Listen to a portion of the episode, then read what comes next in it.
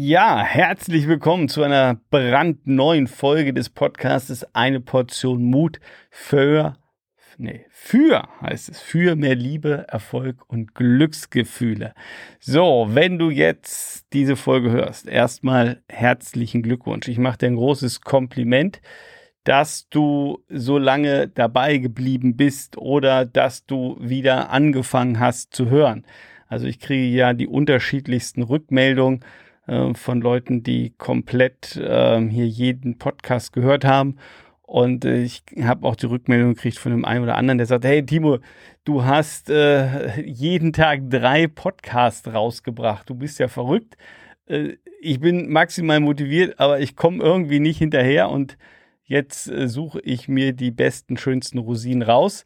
Ähm, vollstes Verständnis äh, kann ich total nachvollziehen. Ich weiß, ich habe hier ein ziemliches Tempo vorgelegt, weil ich einfach ja äh, mit dem Ziel an den Start gegangen bin, dir jetzt zum Anfang des Jahres wirklich ganz viel ja, äh, Tipps, Tricks, Strategien, Techniken mit an die Hand zu geben, die aus meiner Sicht äh, ja das Fundament für ein goldenes Jahr 2023 äh, bilden.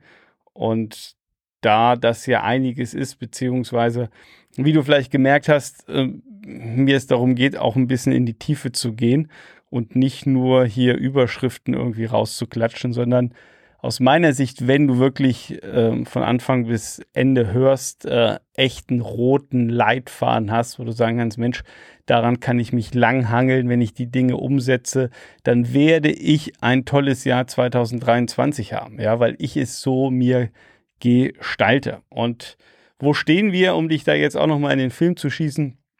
Wir haben jetzt von der Golden Life Formel, du erinnerst dich vielleicht, Klarheit mal Umsetzungsenergie mal Fokus gleich ein erfülltes, glückliches, erfolgreiches Leben oder gleich Erfolg, je nachdem, was du dir einfach als äh, Ziel nimmst. Und wir haben jetzt die ersten beiden Erfolgsfaktoren abgeschlossen. So, das heißt, wir kommen jetzt zum dritten Erfolgsfaktor, ohne den es eben nicht geht. Das ist das Thema Fokus. Und ja, jetzt könnte man natürlich diese Frage mal in den Raum werfen. Warum ist Fokus so wichtig, Timo? Also warum ist das äh, der dritte Erfolgsfaktor deiner Golden Life Formel? Warum ist Fokus so entscheidend? Und ja, vielleicht so ein kleines Beispiel von mir und vielleicht hast du ähm, sowas oder sowas ähnliches auch schon erlebt. Ich kann mich da noch ganz gut dran erinnern, auch wenn das Ganze jetzt schon, ich weiß nicht, äh, 10, 12, 13, 14 Jahre her ist, ja. Aber es, es war, war so, dass ich an einem äh, Samstag äh, ins Auto gestiegen bin und bin losgefahren und habe nach einer, ich nenne es jetzt mal, ereignisreichen Woche äh, noch einen Arbeitskollegen angerufen. Und ich habe mit dem geplaudert und ähm, ja, geplaudert ist wahrscheinlich jetzt das falsche Wort. Wir haben ähm, ein intensives Gespräch geführt. Ja, also wir haben wirklich nochmal die Woche Revue passieren lassen. Wir haben mal diskutiert, was die Woche alles geklappt hat. Du erinnerst dich vielleicht, ich habe ja erzählt, dass ich bei Tank und Rast ein strategisches Projekt geleitet hatte. Da hatte ich 30 Millionen Budget, 75 Teammitglieder, sechs äh, Teilprojekte. Äh, und ja, mal so locker gesagt, da gab es einiges zu tun. Äh, der Druck war auch recht groß und es lief beileibe nicht alles gut und richtig. Ja, also das heißt, es gab echt viele Dinge, äh, die es zu korrigieren gab oder die in die Hose gingen und das war so eine Woche, wo einige, also wo mehr schief ging als geradeaus lief und das habe ich dann nochmal diskutiert. Und ich muss gestehen, ich habe äh, ja ungefähr anderthalb Stunden äh, mit ihm diskutiert. Ähm, und jetzt kommt der springende Punkt. Ich war dann, und jetzt kann man wirklich schmunzeln, ich war dann äh, fast bei demjenigen vor der Haustür, als ich aufwachte und merkte, dass ich ja gar nicht zu ihm fahren wollte. Auch wenn ich so lebhaft mit ihm diskutiert habe. Ähm, ich habe damals ja in Bonn äh, gelebt und bin äh, ja fast nach Düsseldorf gefahren. Also man muss sich das wirklich beileibe mal vorstellen. Ähm, das ist jetzt nicht um die Ecke. Ähm, ich weiß gar nicht, wie viele Kilometer das sind. Aber du fährst dann mal, äh, je nach Verkehr, muss man sagen, du musst erstmal an Köln vorbei. Ja, und jeder, der irgendwie in dieser Gegend schon mal war oder weiß, also äh, um Köln herumzufahren zur Rush Hour, das kann man kann auch gleichzeitig sagen, du stehst auf dem Parkplatz. Ähm, das war jetzt an einem Samstag nicht der Fall. Also ich bin schon äh, vorangekommen, aber trotzdem nicht, äh, lag das nicht um die Ecke. Und ich war aber so in diesem Gespräch vertieft, äh, dass ich gar nicht mehr ähm, registriert habe, wo fahre ich hin. Beziehungsweise, man könnte jetzt natürlich die Frage stellen, wer ist denn überhaupt hier Auto gefahren? Ähm, natürlich mein Unterbewusstsein und mein Unterbewusstsein war emotional und ich selber, oder anders formuliert, das Gespräch war so emotional ähm, ja, prägend in dieser Situation, ähm, weil wir wirklich leidenschaftlich diskutiert haben, dass ich da gar nicht mehr auf irgendwas geachtet habe, sondern irgendwie assoziiert habe, ja, ich fahre auch zu ihm. Also es war ein guter Kollege, äh, wir wussten, oder ich, ich war schon zwei, dreimal bei ihm. Und so bin ich einfach fröhlich nach Düsseldorf gefahren. Und dann irgendwann ähm, am Autobahnkreuz, ähm, wo ich dann bisschen detaillierter ja hätte gucken müssen, wo wohnt er denn, äh, fiel mir auf einmal auf, wo bist du überhaupt? Was machst du hier?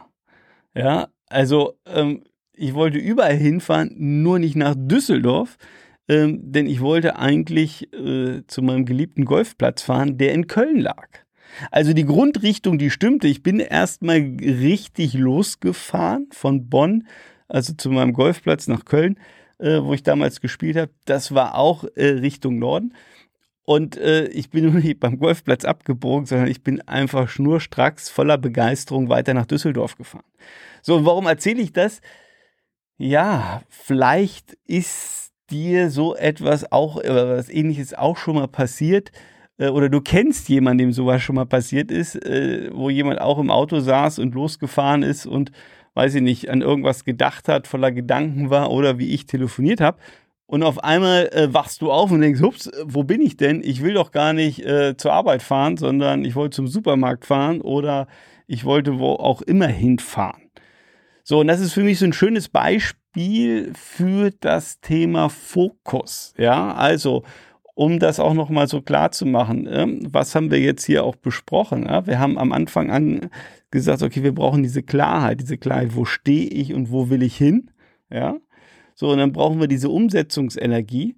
So, und jetzt äh, wusste ich, okay, ich bin bei mir in meiner Wohnung in Bonn. Ich will zum Golfplatz.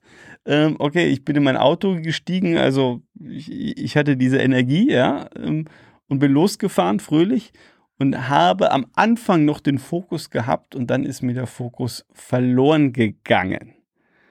Was so viel heißt wie, ähm, ich bin ganz zielsicher an meinem Ziel vorbeigefahren. Und ich glaube, wenn wir da einfach mal überlegen, ähm, ja, wie häufig passiert uns sowas, wenn wir diese Metapher mal nehmen, wo wir vielleicht am Anfang noch zielorientiert sind. Oder ich nehme jetzt mal dieses schöne Beispiel, ähm, du kommst äh, ins Unternehmen rein, äh, dein Job oder du bist Unternehmerin oder Unternehmer und Montagmorgen hast du einen Plan, was willst du heute machen oder was willst du die Woche über machen. Und auf einmal, ja, nimmt der Tag seinen Lauf, das Tagesgeschäft, der Alltag hat dich eingeholt und irgendwann am Abend, wenn du nach Hause gehst, merkst du so, hups, ähm, ich habe viel gemacht, aber wenig von dem, was ich mir eigentlich vorgenommen hatte. So, und, wenn du sowas kennst, wenn dir das irgendwie schon mal passiert ist oder bekannt vorkommst, dann erahnst du vielleicht, warum dieses Thema Fokus so wichtig ist, so entscheidend ist, ähm, wenn wir wirklich über, ich nenne es jetzt mal Zielerreichung reden und mit Zielerreichung immer abgestimmt natürlich auf deine persönlichen Ziele. Und vielleicht auch äh, nochmal so einen anderen Ausblick oder dir nochmal ein anderes Bild mitzugeben.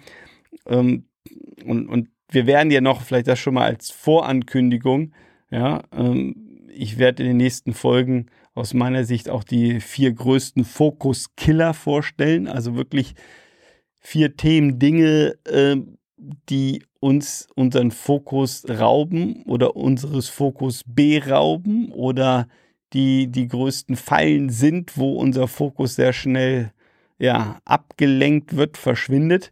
Also da kannst du dann auch mal gucken, was auf dich dazu trifft, ob du auch auf den einen oder anderen Fokuskiller reinfällst. Und wir werden natürlich auch noch mal darüber reden, ähm, was sind so für mich drei Fokus-Booster, also was sind Techniken, Hilfen, äh, damit du äh, deinen Fokus behältst.